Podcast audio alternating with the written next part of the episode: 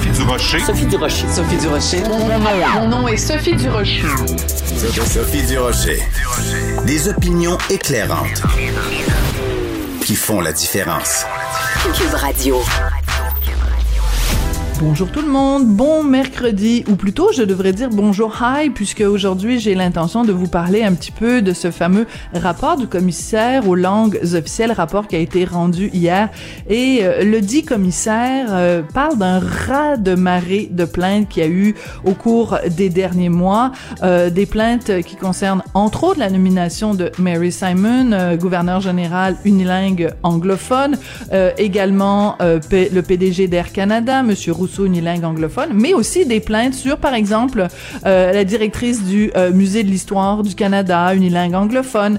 Euh, à partir de combien d'unilingue anglophone on comprend le message que le Canada nous envoie, que le Canada anglais nous envoie? Le français est une langue pas juste seconde, une langue secondaire, une langue superficielle, une langue dont on peut se séparer. Une langue qui n'est pas essentielle. C'est ça le message que le Canada nous envoie. C'est ça le message. Et c'est le message aussi que euh, dénonce le commissaire aux langues officielles en disant à l'intérieur même de l'appareil fédéral, de l'appareil politique, de l'appareil bureaucratique, dans ces, dans ces fondations, il y a ce qu'on pourrait appeler une discrimination systémique envers le français quand j'ai pris connaissance du rapport du commissaire aux langues officielles, j'ai poussé un bain découragé. Ben voyons donc.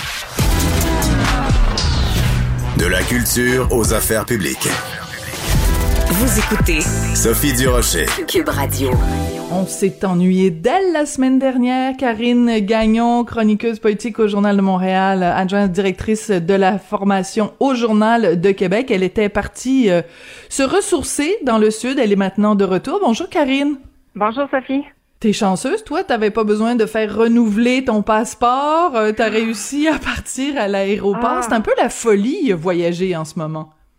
Ah, mais pour vrai, on s'est dit qu'on était vraiment chanceux d'avoir, euh, d'une part, d'avoir eu la bonne idée de l'avoir renouvelé pour 10 ans, là, parce qu'on avait cette possibilité là dans les dernières années.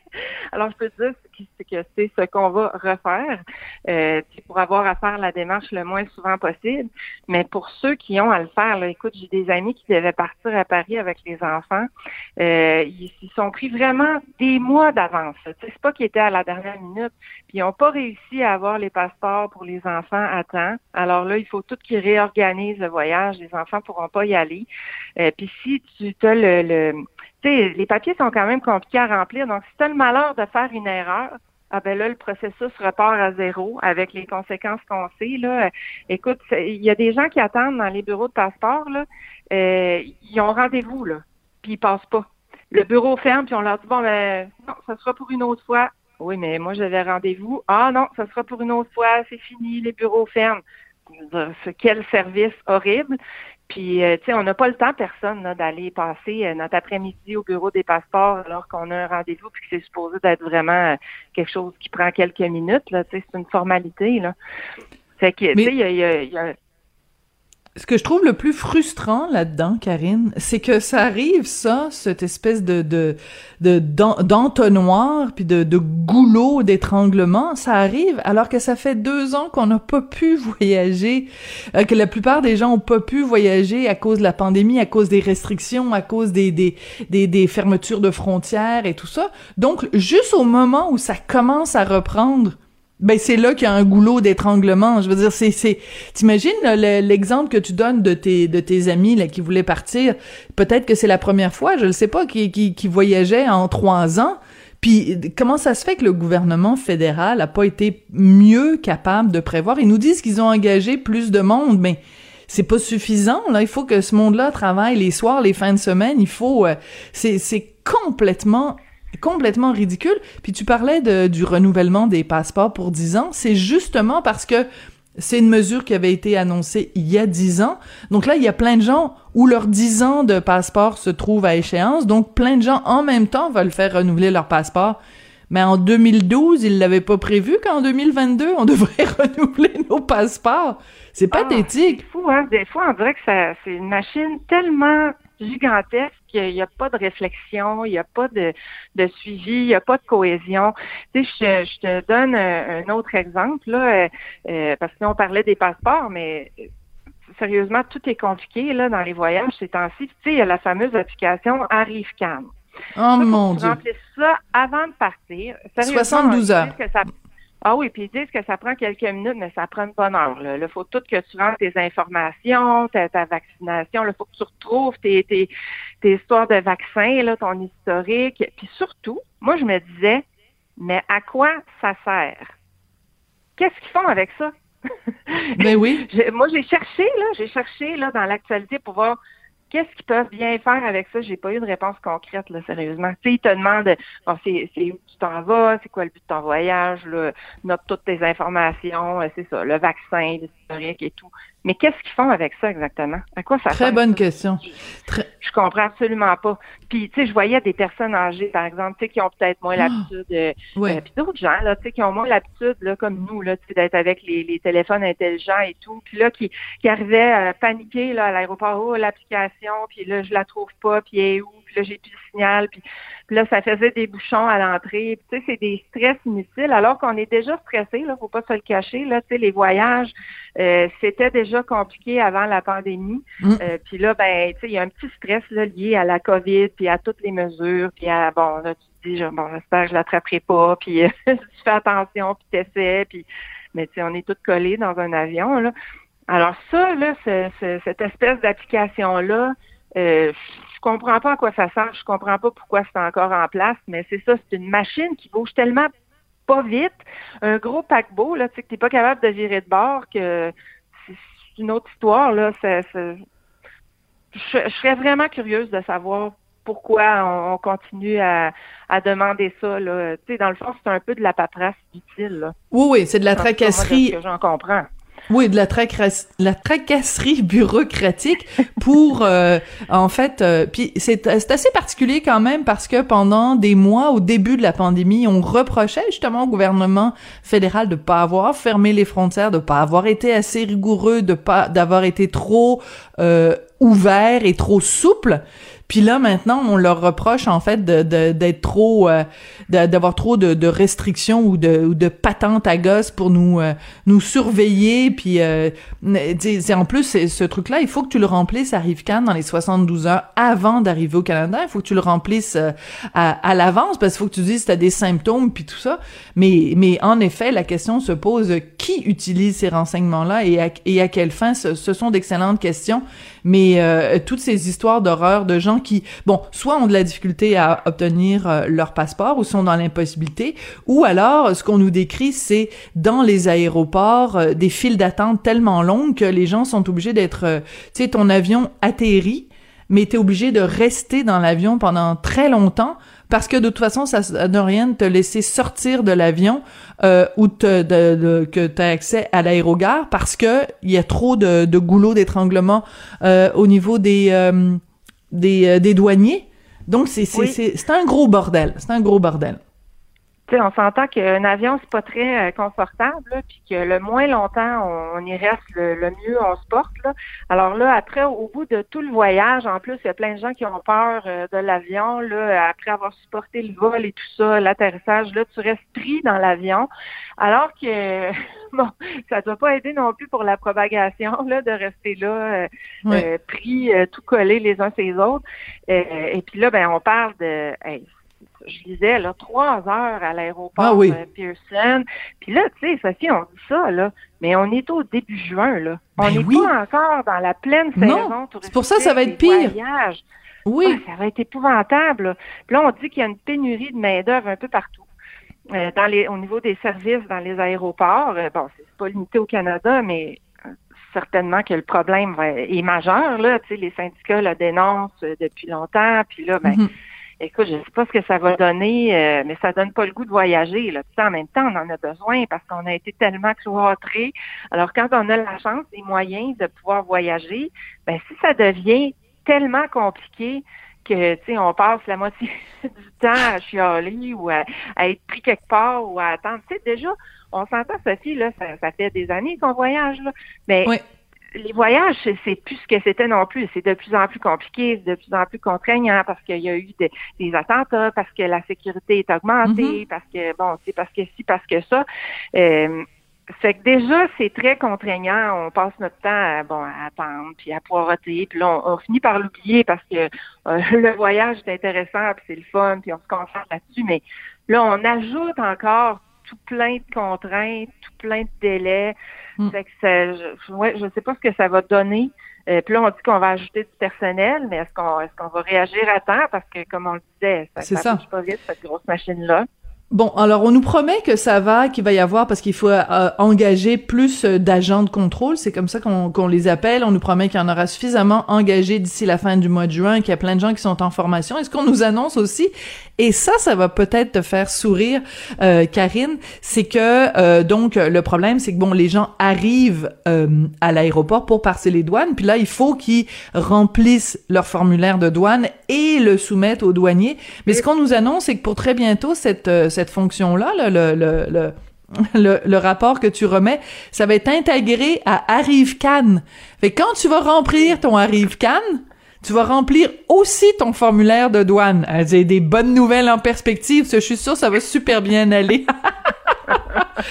Karine, ah il faut absolument il faut absolument qu'on parle euh, dans notre dans la deuxième partie de notre rencontre de euh, de ce qui s'est passé hier. Donc Bernard Drinville qui officialise euh, le secret de Polichinelle, qui se présente donc dans Lévis. C'est dans ton coin, Lévis. sa position sur le troisième lien, comment comment comment tu vois ça? Comment t'expliques ça? Et quelles quelles vont être d'après toi les réactions dans Lévis? Ben écoute, euh, moi je, je, je suis allée là, à la conférence hier, puis je trouvais qu'il y avait beaucoup de de principes sur lesquels Bernard Drinville semblait piler. Tu sais, écoute, Bernard Drinville, je le rappelais en chronique oui. la chefferie du PQ. Il voulait faire du Québec la première économie verte des Amériques. Il avait une vision ambitieuse il voulait qu'on réduise de 80% les gaz à effet de serre, de 90% l'utilisation du pétrole au Québec d'ici 2050. C'était gros, c'était la, la, tu sais, c'est ça, il était ambitieux. Puis là, Hier, il, sait que c'était né sur le troisième lien, tu sais, que tous les experts s'entendent pour dire que, voyons donc, pas un projet vert ou écologique, là, mm. c'est un lien routier supplémentaire qu'on va ajouter, puis on dit que l'ajout de lien routier, il faut l'arrêter, hein, il y a un rapport qui est sorti tout récemment, parce que c'est ça qui est à l'origine, entre autres, de beaucoup d'émissions de GES, puis qui fait que le Québec atteint pas ses objectifs, puis il vient nous dire, sans rire, que c'est un projet vert, c'est bon pour l'environnement. Incroyable. les deux bras me tombent quand on entend ce genre d'affaires-là. Tu sais, ce qu'il faut souligner, c'est qu'en étant euh, euh, candidat à Lévis, donc s'il est élu député dans Lévis, là, ben M. Dreville, il va devenir le capitaine du, ah! troisième lien. C'est fou pareil. ben oui, c'est sur la rive sud qu'on souhaite en oui, bien sûr. avoir ce lien-là. Euh, tu sais, tout le territoire, les territoires attenants à Lévis, Bellechasse et tout ça, c'est là que c'est très fort l'appui pour ce projet-là. Donc lui, euh, il va être il va être passé de l'apôtre de la protection de l'environnement à l'apôtre du troisième lien. il disait même hier, Sophie, que ce serait irresponsable de ne pas avoir de troisième ben, lien au Québec et Lévis. Alors, tu sais, ça, ça, je trouve je trouve que tu sais, ce, ce, genre de, de, de position-là puis de changement-là à 180 degrés, ça, ça favorise le cynisme envers les Tout à fait. Et c'est et c'est selon moi le l'élément le, plus important de ta chronique de ce matin dans le Journal de Montréal, Journal de Québec, c'est ça, c'est le cynisme. Écoute, euh, tu sais la, la fameuse chanson euh, de Jacques Dutronc, l'opportunisme. Moi, je ne fais qu'un seul geste, je retourne ma veste toujours du bon côté ça sent le, le, le, gars qui veut juste avoir une limousine. Là, c'est clair qu'il s'en va là parce que il a obtenu quelque part la, la promesse qu'il serait ministre. Euh, et euh, j'ai été en train de magasiner, comme je disais l'autre jour à Philippe Vincent Foisy, il est en train de magasiner la couleur des banquettes de sa de sa limousine. Là, mais ça ne peut que être décevant. Puis je vais te faire une petite confidence, Karine. Euh, hier, euh, j'écoutais Monsieur Drainville en entrevue. Je pense que c'était à Radio-Canada, et j'avais les larmes aux yeux parce que je me disais, je, je, je le connais, Bernard, dans la vie de, mm. de tous les jours. On s'est croisés à plusieurs reprises et euh, c'était un gars qui, qui réussissait, même si t'étais pas indépendantiste, là, qui a réussi à, venir te chercher au trip par son, son, sa croyance profonde que le Québec, que les Québécois seraient plus heureux si on était un pays que si on était une province. Et de voir et d'entendre ce gars-là renier cette passion-là, j'avais les larmes aux yeux. Ben, tu vois, c'est un autre principe sur lequel il pile, à mon sens. parce que tu peux pas prétendre être souverainiste quand tu es euh, euh, dans la CAQ, là, quand tu intègres la CAQ. Alors là, il, essaie de se dépêtrer à travers tout ça. Il était fâché contre les journalistes là, qui l'ont cuisiné euh, au point de presse, mais j'espère qu'il savait qu'il se ferait cuisiner là, là-dessus aussi. Là. J'espère qu'il, qu'il, était conscient de ça et qu'il n'a pas fini aussi de se faire. Ben, c'est certainement. Ben oui, parce que, écoute, regarde, ne serait-ce que, bon, hier, le commissaire aux langues officielles remet son rapport. Écoute, un raz-de-marée de plaintes de gens qui sont pas contents de la nomination de, de Mary Wilson, Mary Simon, qui sont pas contents du PDG d'Air Canada, Michael Rousseau, qui sont pas contents que le gouvernement Trudeau ait nommé une unilingue anglophone comme lieutenant gouverneur général au Nouveau-Brunswick c'est ce Canada-là que Bernard Drinville trouve, euh, qui, pense que ce, il va nous donner plus de pouvoir en immigration, plus de pouvoir en santé, plus de pouvoir en... C'est ce Canada-là qui nous rit au nez. Je dire, voyons, Bernard, je, je comprends pas l'espèce de tour de passe-passe qui essaye de nous faire croire à ses nouvelles convictions. J'y crois pas du tout. Tu y crois, toi? Non. Non, j'y crois pas du tout non plus. Je trouve que ça sonne très faux. Puis je trouvais que c'était ça qui ressortait du point de presse hier, de la conférence de presse où M. Legault l'a présenté. Euh, je trouvais qu'il, ben, justement, il y avait de la misère à, se dépêtrer dans tout ça. Puis euh, je, je sais pas trop. je sais, tu sais, il dit euh, bon, on va aller, on va. C'est la meilleure façon là, de rester dans le Canada et de batailler. Mais à date, là, M. Legault, il n'a pas gagné grand-chose. Alors, est-ce que M. Dreville, euh, lui, il va vraiment réussir à aller chercher quelque chose? Là, on comprend que M. Legault, en tout cas, on croit comprendre qu'il le voit dans un poste économique. Hein, parce que quand il l'a présenté hier, il a beaucoup insisté sur le fait qu'il avait étudié au London School of Economics et tout ça. Bon. Alors, est-ce que est-ce que M. Drainville va vraiment parvenir à faire en sorte que le Québec aille chercher plus de pouvoir? En tout cas, à date, moi, j'ai, j'ai vu, j'ai pas vu beaucoup de gains. Là. Je sais pas si tu observes la même chose, là, mais.